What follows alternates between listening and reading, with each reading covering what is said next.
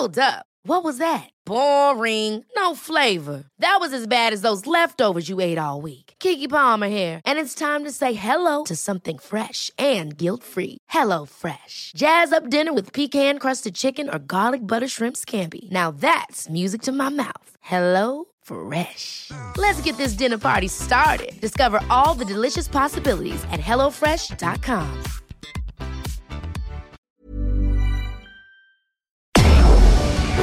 Tarde a tarde, lo que necesitas saber de forma ligera, con un tono accesible.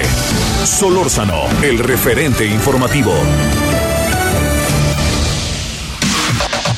La información de último momento en el referente informativo.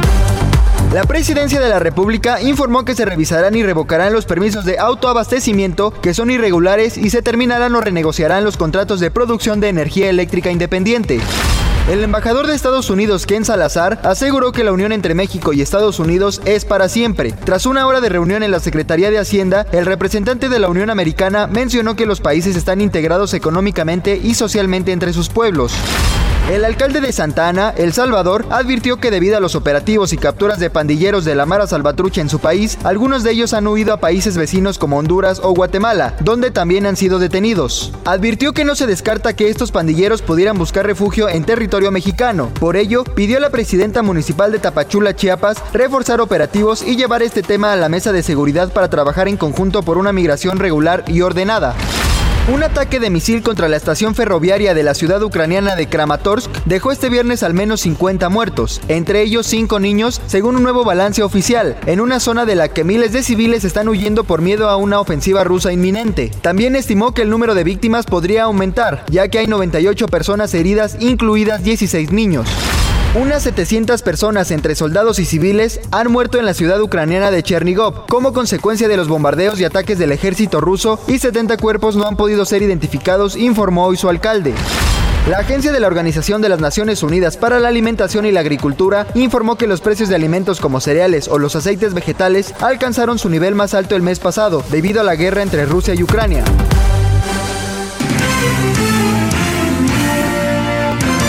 Esperamos sus comentarios y opiniones en Twitter. Arroba Javier Solórzano. Arroba Javier Solórzano.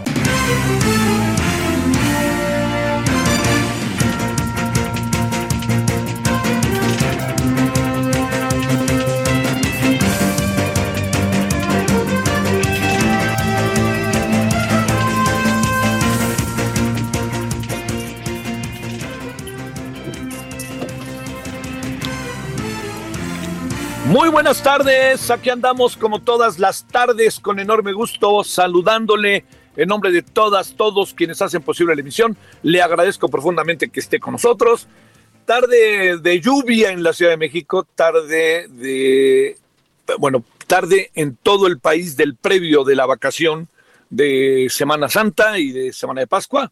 Y como bueno, es previsible, la, la ciudad está enloquecida porque agreguemos que, bueno, pues por así que para bien, ¿no? La pandemia en algunas partes ha ido menguando, tenemos este, nuevos mecanismos para enfrentarla, no solamente las vacunas, sino ya un uso racional de la, del cubrebocas, la distancia, todas estas cosas que no se nos olviden estas vacaciones, si usted va a tomar vacaciones, sobre todo piense en los menores, que ya por fin este gobierno decidió que viéndolo bien sí los vamos a vacunar si son menores de edad.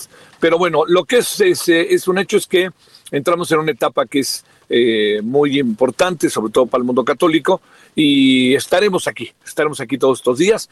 Le agradezco en nombre de todas y de todos quienes hacen posible la emisión, su servidor Javier Solórzano, 98.5 de FM, Heraldo Radio, le insisto con una tarde de esas viejas tardes que uno siempre decía de los viernes de locura, pues ahora como que hay una reedición corregida y aumentada, porque también creo que los que no le hemos pasado todos en el mundo, algunos más, otros menos, pero digamos, para hablar de nuestro país y de nuestro entorno, no le hemos pasado encerrados durante mucho tiempo, ¿no? Y este, de repente pues queremos salir, ¿no? Y entonces, pues este, muchos estarán preparando la vida que se nos viene a los próxima, en las próximas dos semanas, quienes vayan a tomar las vacaciones o quienes vayan a tomar por lo menos algunos días. Bueno, eh, gracias que nos acompaña, reitero, estamos en viernes, eh, estamos en el viernes 8 de abril del 2022. Y estamos, como usted lo sabe bien, en, eh, digamos, además de esta información que le digo en el previo vacacional, también le debo decir que estamos eh, en un previo de una consulta que es muy importante recordar, una consulta que se celebra el próximo domingo, que las urnas se abren a las 8 de la mañana, se cierran a las 6 de la tarde en los diferentes usos horarios de todo el país.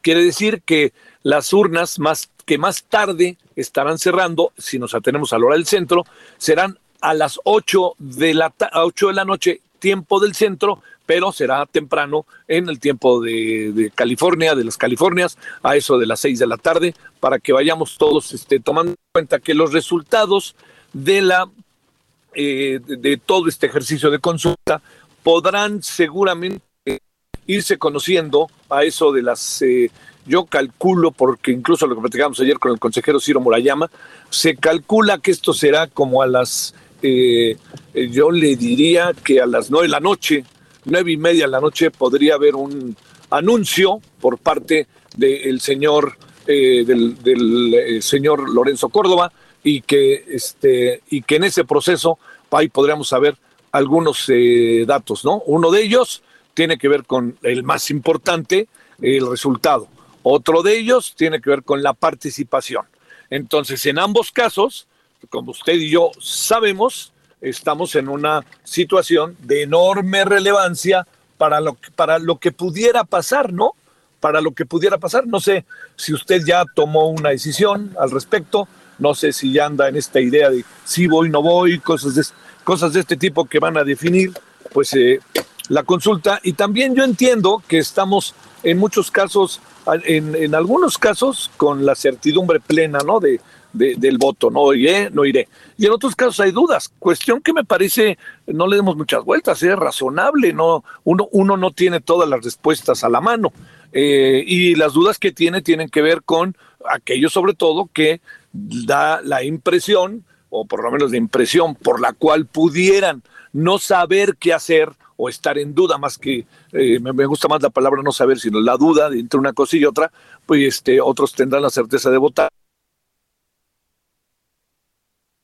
Democrático tienen que ver con las dudas que puede esto significar para hacerle un, un favor al presidente en una participación de esta naturaleza las dudas tienen que ver con si esto es de a veras o es de mentiras, que es una convocatoria no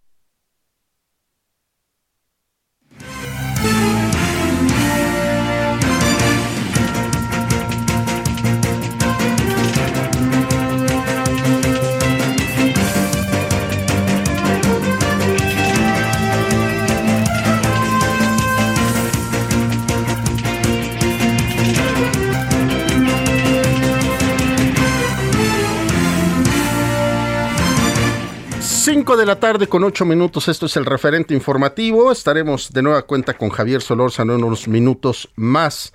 El día de hoy le tendremos tres conversaciones que le exponemos sean de interés para usted. Tendremos una conversación con el doctor Dejan Mihailovic. El experto en geopolítica y relaciones internacionales del Instituto Tecnológico de Estudios Superiores Monterrey. Él siempre nos da una reflexión y opiniones de lo que está pasando en la guerra Rusia-Ucrania y lo tendremos con nosotros. El día de hoy un misil impactó en una estación del tren allá en, en Ucrania. Eh, las escenas son demasiado duras, muy, muy lamentables, incluso se habla de niños que fallecieron. Y bueno, el doctor Dejan Mihailovic nos estará comentando al respecto. También tendremos a la abogada Leticia Bonifaz. Ella es exdirectora de Derechos Humanos en la Suprema Corte de Justicia de la Nación y nos dará también su punto de vista sobre la situación que se vivió ayer en la Suprema Corte de Justicia de la Nación, donde el Pleno declaró válido los artículos más importantes de la reforma a la ley de la industria eléctrica promovida por el presidente Andrés Manuel López Obrador para privilegiar a la Comisión Federal de Electricidad en el despacho de la energía eléctrica y un tema que también nos parece de interés para usted y para nosotros es la inflación histórica que se dio a conocer el pasado martes a un nivel de 7.28%, lo que no había pasado ya hace muchísimos años en nuestro país. Mira, la inflación interanual de México se aceleró en marzo por encima de lo esperado y alcanzó niveles no vistos desde enero del 2001, reforzando las apuestas a que el Banco Central continuará elevando su tasa referencial el próximo mes. El índice general de precios al consumidor se ubicó en 7.45% frente al 7.28% registrados en febrero, de acuerdo con cifras divulgadas este jueves por el Instituto de Estadística del INEGI. Analistas consultados por Router anticipan una tasa del 7.36%. La inflación subyacente, considerada un mejor parámetro para medir la trayectoria de los precios porque elimina productos de alta volatilidad, también registra una variación mayor a la esperada y se dispara a 6.78% a nivel no visto desde abril del 2001. Y en el tema de Ucrania, le comentaba que alrededor de 4.000 civiles estaban dentro y alrededor de la estación. Esto lo dijo la oficina del fiscal general de Ucrania y agregó que la mayoría eran mujeres y niños que respondían a los llamados para abandonar el área antes de ser atacada por el gobierno de Rusia. El ministro de Defensa ruso negó haber atacado la estación de ferrocarril en la región de Ucrania de Donbass, pero el presidente Volodymyr Zelensky y otros líderes ucranianos acusaron al ejército ruso de atacar deliberadamente un lugar donde solo se reunían civiles. Vamos a intentar tener la conversación con el doctor Dejan Mihailovic. Paulo Kirilenko, el gobernador regional de Donetsk, que se encuentra en Donbass, dijo que 50 personas murieron, incluidos cinco niños, y muchas docenas de personas resultaron heridas. Después de no poder la capital de Ucrania y retirarse del norte de Ucrania, Rusia ha cambiado sus enfoques en Donbass, una región industrial mayoritariamente. Se habla que Rusia en este al este de Ucrania, donde los rebeldes respaldados por Moscú han estado luchando contra las fuerzas ucranianas durante ocho años y controlan algunas áreas la estación trae uh, una ubicación en territorio ucraniano. Le decía que el tema que también tocaremos de la Suprema Corte de Justicia con la doctora Leticia Bonifaz. Dice que fueron cuatro ministros que votaron por hablar íntegramente el proyecto de la ministra Loreta Ortiz, que planteó que las reformas impugnadas no son violatorias de contenidos en los artículos 14, 16, 25, 26, 27 y 28 constitucionales. Juan Luis González Alcántara Carrancá, Yasmín Esquivel Moza, Alfredo Gutiérrez Ortiz Mena y Loreta Ortiz. Solo la ministra Norma Leticia Piña votó abiertamente en contra del proyecto. El resto de los ministros, Arturo Saldívar, Ana Margarita Ríos Farjat, Jorge Mario Pardo Rebolledo, Javier Laines, Luis María Aguilar Morales y Alberto Pérez Dayan votaron en favor de algunos artículos y en contra de otros. 5 de la tarde con 14 minutos. Estamos en el referente informativo con Javier Solórzano. Solórzano, el referente informativo.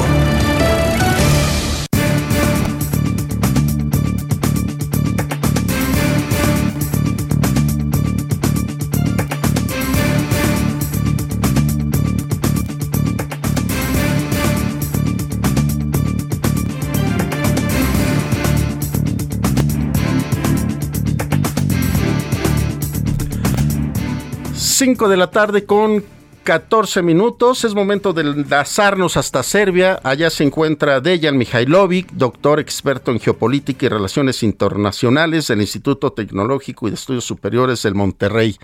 Dejan, te saludo con gusto. ¿Cómo estás? Muy buenas noches para ti.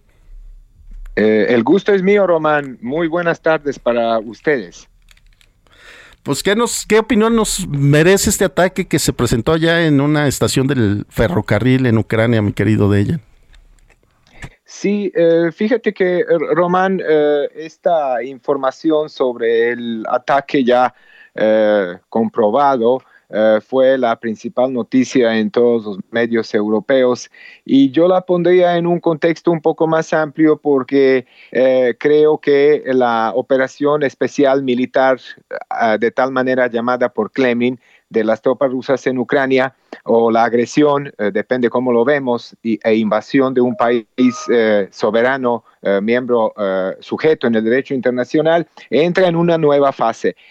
hoy estamos en el día 45 desde que, iniciaron, desde que iniciaron las hostilidades y se observa un reordenamiento territorial de los movimientos de las tropas rusas que abandonaron la zona del norte de Kiev y, en general eh, la zona norte del país eh, retirándose ¿no? de Kiev y de Chernihiv, eh, llegando a Sumi y a Kharkov nuevamente, intensificando sus operaciones en una línea que prácticamente junta las ciudades de Isium, Slaviansk y Kramatorsk, que forman parte y que pertenecen a estas dos repúblicas autoproclamadas independientes de Lugansk y Donetsk, ¿no? El famoso Donbass.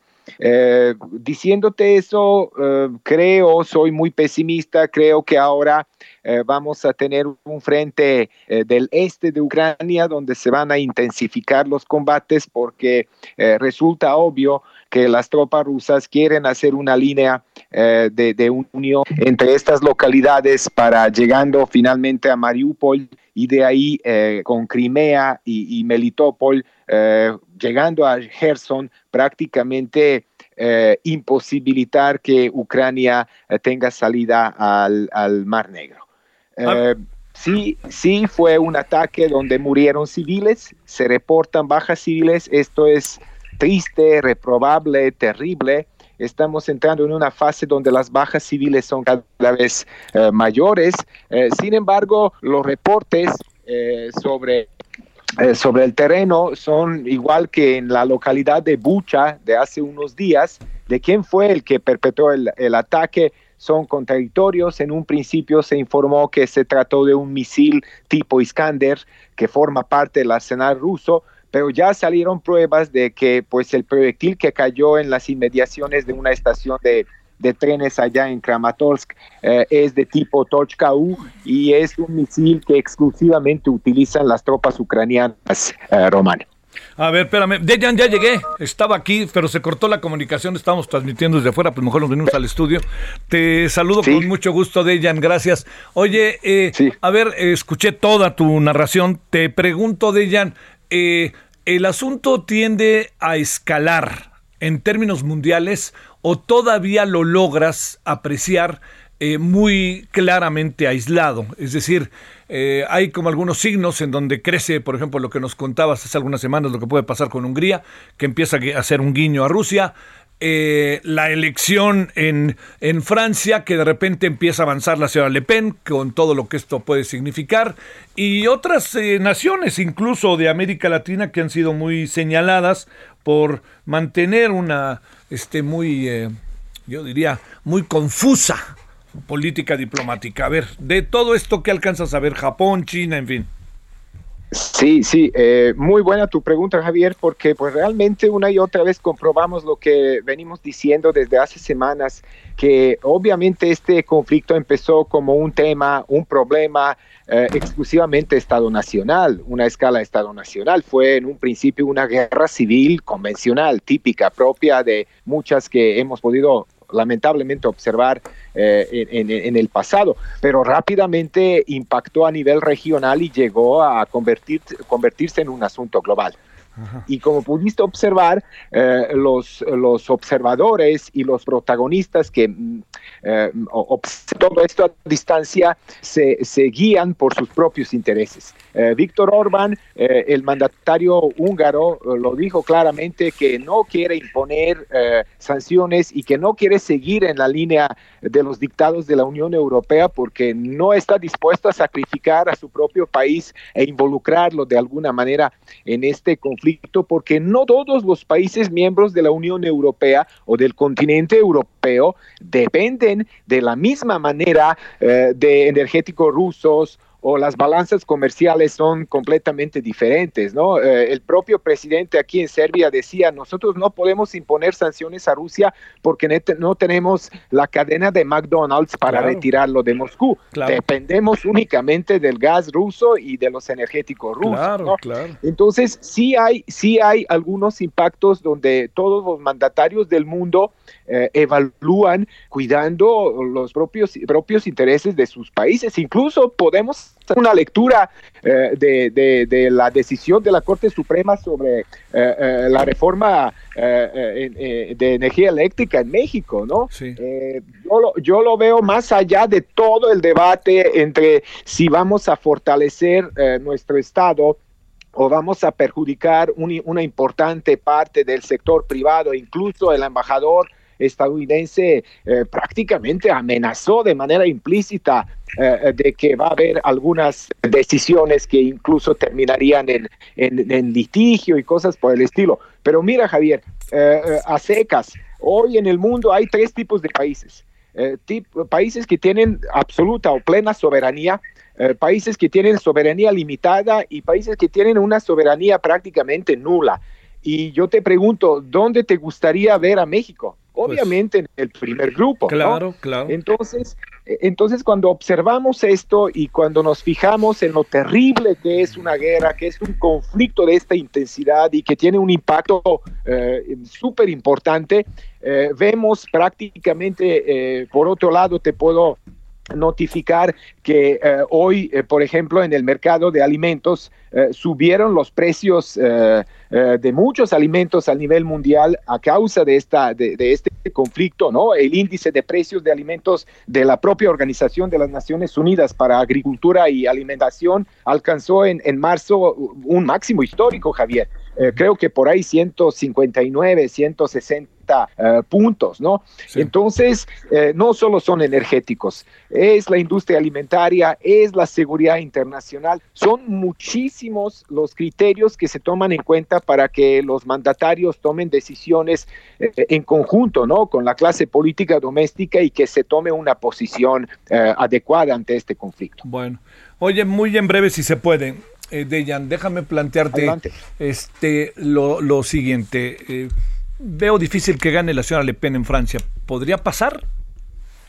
Eh, yo también lo veo difícil, aunque pues desde hace años tenemos una derechización generalizada en los procesos electorales eh, eh, en muchas partes del mundo, ¿no? Eh, prácticamente en varios países, tanto en la Unión Europea o en algunas otras partes, en los procesos electorales se, se presentan y, están rivalizando dos derechas, ¿no? Sí, claro. Hay una ausencia notoria de, de partidos de centro izquierda o de izquierda que eh, podrían de alguna manera proponer proyectos alternativos que sigan combatiendo ¿no? esta plataforma neoliberal que sigue en curva en muchas partes del mundo. Sí, luego también hay partidos que, se dicen de izquierda, pero es, un, es muy difícil podernos definirlos como tal, uno no sabe ni qué son, ¿no? Este, a ver, sí, sí, te doy toda la razón. Sí, a ver, y por último, eh, dime, dime, dime. No, no, este, prácticamente para un ciudadano del mundo que participa activamente en la política de su propio país es cada vez más difícil eh, distinguir. Eh, ya no existen esos partidos tradicionales de antaño, ¿no? Que tenían plataformas muy bien definidas, programas, eh, formas de accionar, acercarse al electorado, a los ciudadanos. Hoy tenemos muchos partidos de derecha que prácticamente se apropiaron de muchas partes de la agenda de los países, de los partidos eh, tradicionalmente identificados como izquierdistas, ¿no? Tienes eh, ejemplos eh, interesantísimos donde los obreros alemanes empobrecidos votan a Alternativa for, for Deutschland, ¿no? Que es un partido de extrema derecha. Sí, sí, sí. Bueno, este, nada más en pocas palabras. Esto, ¿estamos por ver lo peor? Sí, sí, se avecinan días más negros. Lamentablemente yo creo que se van a intensificar eh, combates y, hostilidades en, el, en la zona este de Ucrania porque a mí me parece que se va a realizar un pronóstico mío de hace semanas de que prácticamente eh, Rusia va a apoderarse de una buena porción del territorio ucraniano para no salirse, para quedarse por mucho tiempo. Eh, supuestamente para asegurar eh, la vida normal en las repúblicas separatistas de Donetsk y Lugansk, pero también imposibilitar que, que, Ucrania... El referente informativo regresa luego de una pausa. Estamos de regreso con el referente informativo. En el referente informativo le presentamos Hey, it's Ryan Reynolds, and I'm here with Keith, co star of my upcoming film, If, only in theaters, May 17th. Do you want to tell people the big news? All right, I'll do it. Sign up now and you'll get unlimited for $15 a month in six months of Paramount Plus Essential Plan on us. Mintmobile.com slash switch. Upfront payment of $45 equivalent to $15 per month. Unlimited over 40 gigabytes per month. Face lower speeds. Videos at 480p. Active Mint customers by 531.24 get six months of Paramount Plus Essential Plan. Auto renews after six months. Offer ends May 31st, 2024. Separate Paramount Plus registration required. Terms and conditions apply if rated PG. Damos información relevante. Movimiento Ciudadano reitera su voto contra la reforma eléctrica. Aumenta 30% la muerte materna en México durante pandemia de COVID-19. 30 muertos y 100 heridos en ataque con misiles a estación de tren en Kramatorsk, Ucrania. Precio de alimentos alcanza su mayor valor desde hace 30 años. Estados Unidos avala a Kentucky Brown Jackson como primera jueza afroamericana en Corte Suprema. Detectan variante de COVID XE en India y Tailandia. Crecen 22% las deportaciones de Estados Unidos a México. Aplican 17.921 dosis de refuerzo contra COVID-19 a reos de la Ciudad de México. Estado de México despliega alrededor de 3.000 policías para vigilar la consulta de revocación de mandato. De aquellas noches, María bonita, María del alma Acuérdate que en la playa con tus manitas las estrellitas las enjuagabas. Tu cuerpo del mar juguete, nave al garete, venían las olas, lo columpiaba. Mientras yo te miraba, lo digo con sentimiento, pensamiento me traicionaba.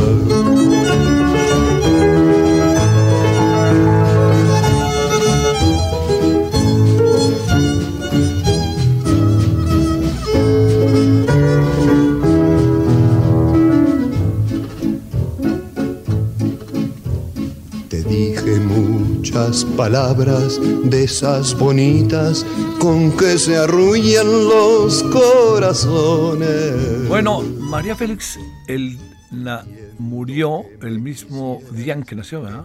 Que son de esas cosas este, que pasan un 8 de abril. María Félix nació en 1914. Es, es un personaje controvertido, ¿no? Eh, digamos, yo sé que genera todo tipo de, de este, de comentarios. Están pensando, bueno, ¿cuál será la mejor biografía, no? De María Félix. Ya están tratando de meterle Netflix y estas cosas.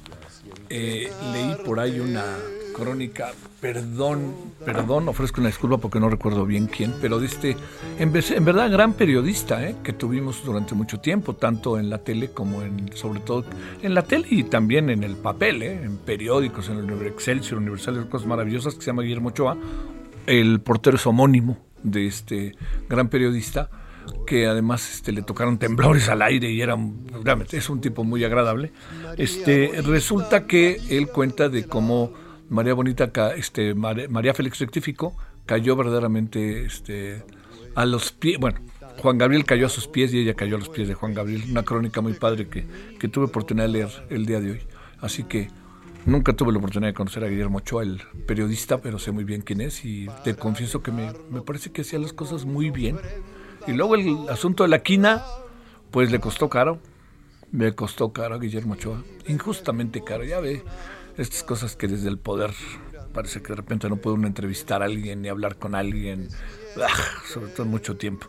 De repente la memoria es corta, ¿eh? pero han pasado muchas cosas que este gobierno debería recordar de lo que le ha pasado a muchas y muchos periodistas.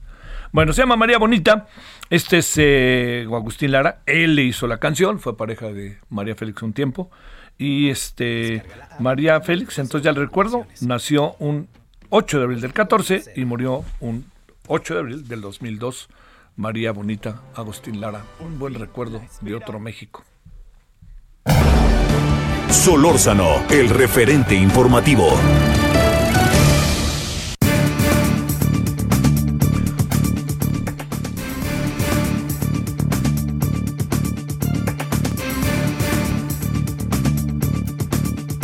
Oiga, hay, hay ahí, hay algo que está cada vez eh, presentándose con más frecuencia para un lado y para otro lado que me tiene a mí muy preocupado, que algo se lo diré, este, estos procesos como de persecución, ¿no? Vamos a pararnos y señalar a los legisladores y vamos a parar y decirles a los periodistas cuando los veamos qué van a hacer. Y, pero, oigan, espérenme, cada quien piensa como quiere. Perdónenme, si no le gusta la 4T como piensan algunas personas, pues hay gente que no les gusta como piensa la 4T. Hay que convivir, ¿no? Pero me empieza a preocupar eso, ¿eh? Estas cuestiones, ¿no? Ahí se radicaliza, ¿no? Vi ahí una reunión de la 4T, no, no creo que sirva, ¿eh? Al país no le va a servir. Iremos a ver a todos los legisladores y los denunciaremos para que vean cómo están traicionando la patria. Es que ustedes creen que están traicionando la patria a ellos, pero ¿quién es la patria? ¿Ustedes o quién es la patria? ¿Ustedes son la, son la encarnación del pueblo? No me vengan, por Dios, hombre. Bueno, algunos de la 4T, por Dios. Bueno, no, mejor que me muestren su tarjeta de identidad, ¿eh? La verdad. Entonces tampoco es eso, o sea, no, no, no podemos como vivir en este toma y daca constante de y los vamos a señalar porque votaron en contra de la reforma eléctrica. Yo pienso, yo he visto de ayer a hoy manifestaciones en contra de algunos ministros de uno y otro bando que me parecen total y absolutamente injustas. No tienen que ver con lo que está pasando en este país, la verdad, y con lo que quisiéramos. ¿Cómo le han dado a la ministra Margarita? Pero oigan, que la ministra Margarita no tiene autonomía, independencia de pensamiento y no se ha preparado toda la vida para estar donde está. Bueno, ya, punto y aparte. Nos da enorme gusto, en verdad, saludar a Leticia Bonifaz Alfonso, es directora de Derechos Humanos en la Suprema Corte de Justicia de la Nación. Queridísima Leticia, te saludo con enorme gusto. Que conste que te hablamos temprano para nosotros y no tan tarde para ti, para que no te quitáramos el sueño. ¿Cómo has estado? Muy claro que yo, ya estoy en meses, ya a ver, espérame tantito, espérame tantitito, Leti, porque está, este, estamos teniendo problemas con la comunicación y ahí para que podamos este, hablar perfectamente bien, estamos con Leticia Bonifaz, ella está hasta el otro lado del mundo, en propia de sus importantísimas labores que está haciendo ahora en materia de derechos humanos, este, ya le contaré ahorita, pero a ver si ahora tenemos esta posibilidad de poder de nuevo comunicarnos con ella para que usted escuche una voz muy autorizada, ¿eh? Mucho, muy autorizada, diría yo, respecto a los temas de la Corte por su conocimiento sobre el tema. Bueno, ya lo estamos marcando de nuevo para que pueda quedar este, bien. Este, este es uno de los temas que también vamos a abordar en la noche, le aclaro, eh, sobre el tema de la, de la decisión de la Corte, cómo, cómo está el, el cuando digo cómo está el tema de la corte, quiero decir eh, dos personas, tres personas, no le voy a decir muchísimas personas porque no es cierto. Tres personas entre ayer y hoy me dijeron, oye, ¿qué fregado es posible que cuatro votos sean más que siete? No entiendo. Bueno, eso que le, que le digo, lo que tiene que ver es con un mecanismo propio de regulación interna de la Corte. ¿no? No crea que se lo inventaron. Tengo la impresión de que no, ¿verdad? De que estamos sufriéndole con, con Leti Bonifaz, a ver si ahora, porque estamos auténticamente ahora sí que está al otro lado del mundo. Y si le anda fallando su celular o el internet, pues para qué quiere, ¿no? Estamos ahí. Pero bueno, la idea con, con Leti es conversar sobre estos términos de lo que estamos hablando, por qué cuatro le puede ganar a siete, que eso es algo importante. Segundo, qué es lo que en términos, ayer a, la noche hablábamos con Paolo Salerno, y Paolo Salerno nos decía que este de, asesor en materia energética eh, que nos decía que, este, que algo que podría estar, que, que, porque poníamos nosotros es constitucional, ¿no? Pusimos que la decisión de la Corte ayer fue constitucional y nos dijo Pablo Salreno, mira Javier, con todo respeto te quiero decir que ese titular que ustedes tienen para presentar la nota no es correcto, no es constitucional. Lo que es es lo que está de fondo, lo que está funcionando, lo que está de por medio, son muchas otras variables, que es muy probable, me decía, que las cosas hayan quedado exactamente como exactamente cómo, fíjese, cómo este es el, el, tema, como estaban, ¿no? O sea que no hay tanta, no hay tanto cambio como presumen, incluso el propio titular de la jornada hoy, ¿no? El propio titular de jornada, nosotros también pusimos lo mismo, ¿eh? que quede claro.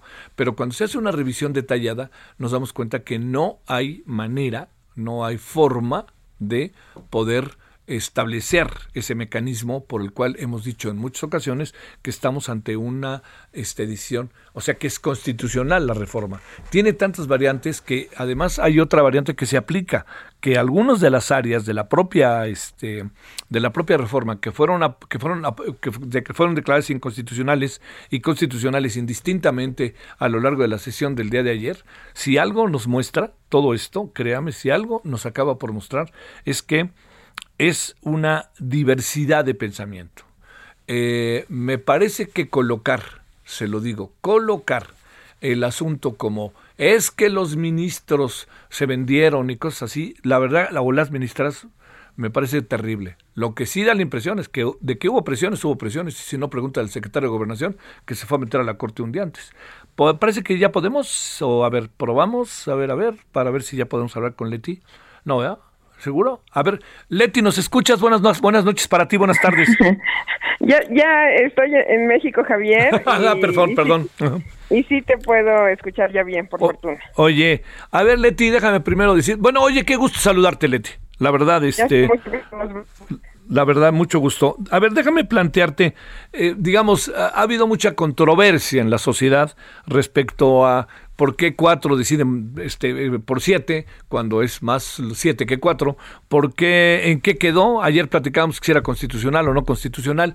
Tú que conoces las entrañas un poco de la Corte, ¿por qué no nos das una lectura de lo sucedido el día de ayer y qué alcance tiene? Claro que sí.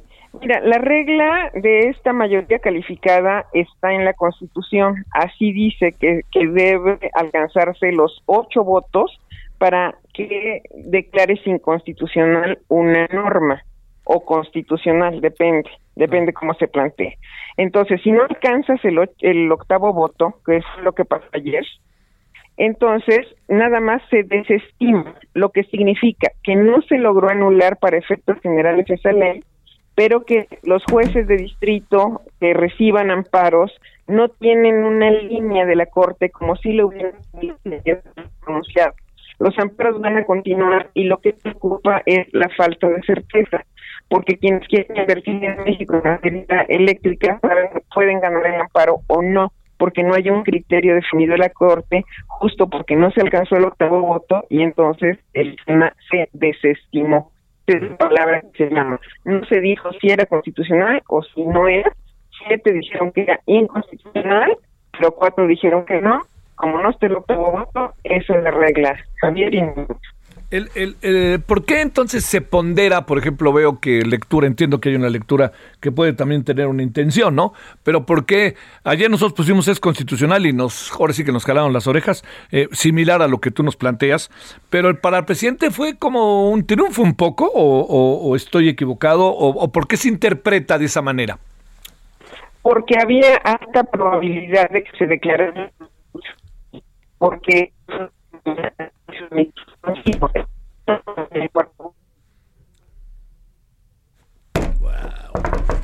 Bueno, este se cortó. Yo creo que mejor hacemos algo para no, no, para no padecerle. Díganle a Leti que si podemos hablar con ella el lunes. Sí, porque va a ser, digamos, mientras no nos cambiemos de escenarios, va a ser muy difícil que se pueda establecer bien la, señal. Ya escuchemos una parte de lo que nos dijo Leticia Bonifaz, exdirectora de Derechos Humanos en la Suprema Corte de Justicia de la Nación. Entonces, el próximo lunes, eh, si Leti puede, le vamos a pedir incluso, a lo mejor, o si no le importa, Román, en la noche, Román? Decirle que si puede en la noche y eso estaría muy, mucho mejor porque ya todos podríamos, este, eh, podríamos, eh, digamos, fortalecer, ¿no? Nuestra señal.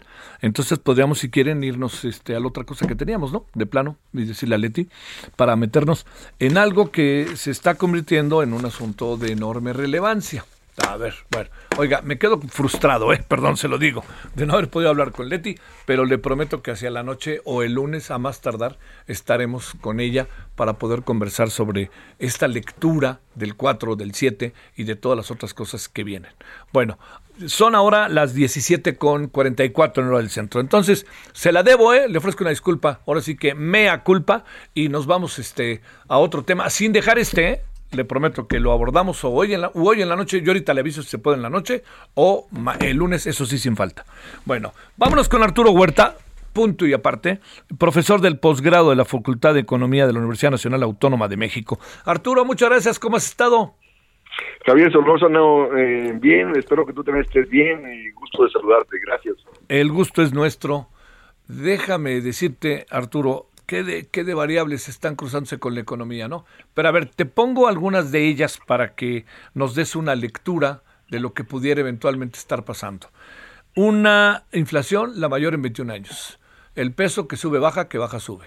El PIB, que de repente nos dicen que es tanto y cada vez nos aseguran que va a ser menos alza de precios en productos que son muy importantes para la economía mexicana, muy, muy importantes.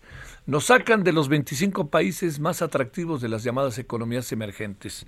Traemos una bronca con Estados Unidos que puede empezar a escalar derivado de la reforma eléctrica. Este, y entonces pareciera que hay augurios muy delicados, ¿no? Muy, muy inquietantes que no sé si estemos en posibilidad de revertir, resolver o asumir que ahí viene, ¿no? Mira, efectivamente, eh, vamos uno por uno. sale. Eh, la cuestión de la actividad económica. El, gobierno, o bueno, las autoridades monetarias y hacendarias han venido priorizando la estabilidad del tipo de cambio, la estabilidad peso-dólar. Y tenemos un, tipo de cambio estable. O sea, después de que se había disparado 25 pesos por dólar en marzo del, del 2020, este, está en niveles eh, de 19.80, 20 pesos por dólar, ¿no? Ahora, ¿por qué, por qué eh, esa preocupación de establecer el tipo de cambio, porque eso actúa a favor del capital financiero, porque la economía mexicana depende de entrada de capitales. Entonces, la entrada de capitales requiere rentabilidad, es decir, alta tasa de interés y estabilidad del tipo de cambio, para cuando se vaya, el tipo de cambio esté más barato o igual que cuando entró, y así obtener la alta tasa de interés o la rentabilidad que haya obtenido en la bolsa o en donde haya invertido. Pero resulta que esta estabilidad del tipo de cambio, lograda con aumento de tasa de interés y austeridad fiscal, se frena la actividad económica. ¿no? Fíjate, la actividad económica del cuarto trimestre del 2021 es equivalente al, Producto Interno Bruto del tercer trimestre de 2016. Es decir, tenemos una un retroceso en la actividad económica de cinco años. Eh, eh, entonces el gobierno dice, no, es fue la pandemia. Pues no, la pandemia afectó a todo el mundo, perdóname, pero la cuestión es de que no, no, el resto de las economías no traen niveles de actividad económica del 2016.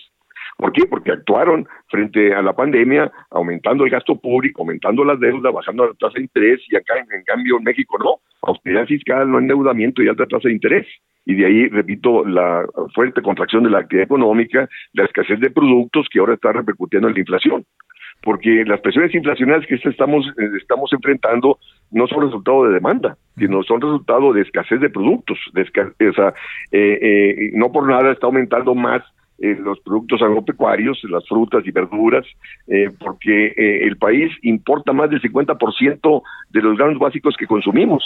Y como hay inflación mundial, pues nosotros estamos importando la inflación y como hay escasez de productos internos, entonces hay inflación interna y inflación externa, ¿no? ¿Como resultado de qué? De que no hemos tenido política agrícola, no, no hemos tenido política industrial, no no eh, hemos sido autosuficientes eh, en gasolinas, en gas. México tiene mucho gas, estamos importando gas, entonces estamos importando la inflación. ¿Y eso es resultado de qué? Pues de la política de austeridad fiscal que ha disminuido la inversión pública y esto te desestimula la inversión privada y, junto con el aumento de la tasa de interés, ¿no? Entonces, y bueno, esta cuestión de la inversión extranjera directa, vamos, sí, sí, sí, eh, que estamos este, fuera de los 25 países atractivos. La cuestión Javier, es de que antes la inversión extranjera directa venía ah, al sector manufacturero para producir, para producir para el mercado interno, eh, pero en contexto de economía abierta, bueno, han venido para exportar. Entonces estamos en un contexto que hay desaceleración de la economía mundial, entonces disminuye el comercio mundial y disminuyen las exportaciones, entonces en ese sentido, pues ya no están midiendo tanto para exportar, sino quieren invertir en Pemex y la CFE, ¿no? Ahora, la cuestión es de que el gobierno con esta ah, reforma este, eh, eléctrica de, quiere este, frenar el avance de, la, de las empresas privadas en dicho sector, eh, pues sí, están diciendo no, es que no, es, no hay certidumbre, o sea, eh, va, más va a afectar la inversión. Pero lo que debe hacer el gobierno, desde mi perspectiva, es ofrecerle condiciones de rentabilidad de crecimiento en el sector agrícola y en el sector industrial para que inviertan ahí, como venían invirtiendo en los años pasados. Porque, Javier, en, en los 50, 60 y 70, la necesidad privada no te demandaba invertir en PMs ni en la industria eléctrica, porque había condiciones de rentabilidad en el sector agrícola y en el sector industrial. Y como lo ha hay este, en los últimos años, por la apertura comercial, por la austeridad fiscal, por la alta tasa de interés, pues lógico que el gran capital quiere invertir en la CFE, que es altamente rentable como en Pemex, ¿no? Entonces, si el gobierno quiere frenarla, este, ahí pues tiene que ofrecer otras opciones de inversión en el sector industrial, el sector agrícola. Para eso hay que tener política industrial, política agrícola, incremento del gasto público, que no hay, ¿no? Y, y esta posición de Estados Unidos que, este, que va a ampararse y la fregada, bueno, pues que lo hagan, ¿no? Pero yo estoy, mi posición es de que la industria eléctrica debe ser nacional, ¿no? Este, porque eso de que estar en manos del sector privado y extranjero, pues no va a pasar lo que está aconteciendo en España, en Texas y en otros lados, de que finalmente pasamos a monopolios privados, que ellos buscan la ganancia y en cambio este el gobierno no pretende el monopolio de la industria eléctrica, o sea, solamente confiere, este, otorga o está contemplado un 54% para la Comisión Federal de Electricidad y 46% para el sector privado, o sea, no, no va a ser un monopolio público. Entonces, eh, desde mi perspectiva, el sector eléctrico sí tiene que estar regulado por el Estado en favor del crecimiento económico y de las familias. Híjole, bueno, qué de variables, ¿no, Arturo? A ver, primero, este, te, te, te da, ah, digamos, a ver, la reforma eléctrica, tendríamos que eh, aceptarla como viene bajo esta perspectiva de la cual yo también comparto plenamente contigo que es el Estado el que debe regir la industria, pero a lo que me refiero, debe debemos de cambiarle muchas partes a la reforma para que la reforma pueda tener esos elementos porque se ve en algunas partes como una reforma que también retrae eh, desalienta la inversión y pone el tema, por ejemplo, de las, de las energías fósiles de nuevo como en el centro, sin poder liberar algunos asuntos de lo que ya es el presente y el futuro. Mira, Javier, o sea, ¿por qué eh, este, los opositores o las empresas privadas este, que están en contra de la reforma del gobierno destacan mucho la cuestión de las energías fósiles, que ellos tienen energía limpia? Efectivamente, o sea, el mayor desarrollo tecnológico está en las energías limpias y ellos lo tienen, ¿no? Entonces ellos dicen, no, pues es que hay que respetar las energías limpias porque ellos son los ganones, ¿no?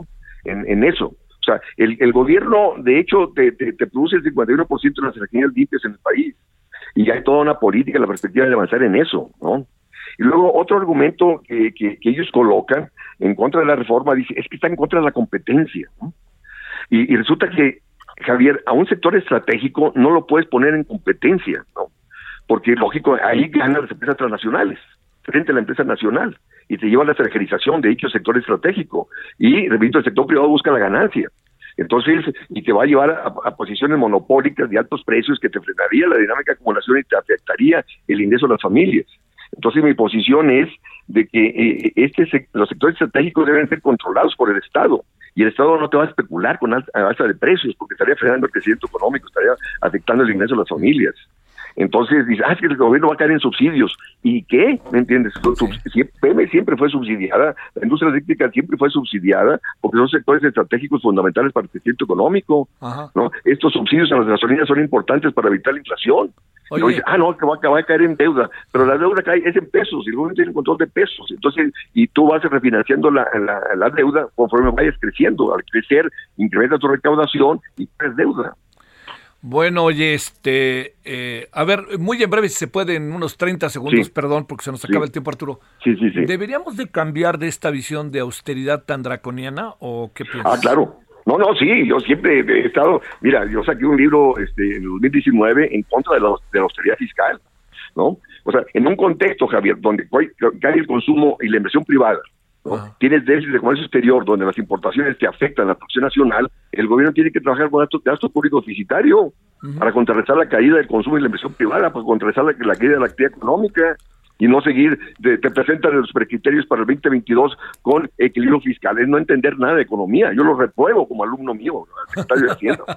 sí, sí, repito, porque las políticas fiscales no surgieron para disminuir la deuda o para trabajar con equilibrio fiscal. ¿No? El mismo Friedman, fíjate, un artículo del 48, Milton Friedman, dice la política fiscal debe ser contracíclica, incrementarse el gasto público deficitario con- en condiciones de contracción económica y en condiciones de crecimiento trabajar con superávit fiscal. Y estos vatos te trabajan con superávit fiscal primario en contexto de contracción económica. Pues ahondan más la contracción económica y de ahí, Bueno, repito, que tenemos un nivel de la actividad económica de hace cinco años. Bueno, querido Arturo, seguiremos y te buscaremos. Siempre nos gusta Javier. tener la oportunidad de conversar contigo. Arturo Huerta, profesor. Javier. Hasta luego, Arturo, gracias. Al contrario. Gracias. Arturo Huerta, profesor de posgrado de la Facultad de Economía en la UNAM, en la Universidad Nacional Autónoma de México. Qué interesante mirada que hemos estado insistiendo en ella, eh, también de la reforma eléctrica, pero ahí párenle a la draconiana austeridad. Ah, no, ya se vio. Lo dice la izquierda. Bueno, oiga, al ratito nos vemos. Hay tarde y llueve. Adiós. Hasta aquí, Solórzano, el referente informativo.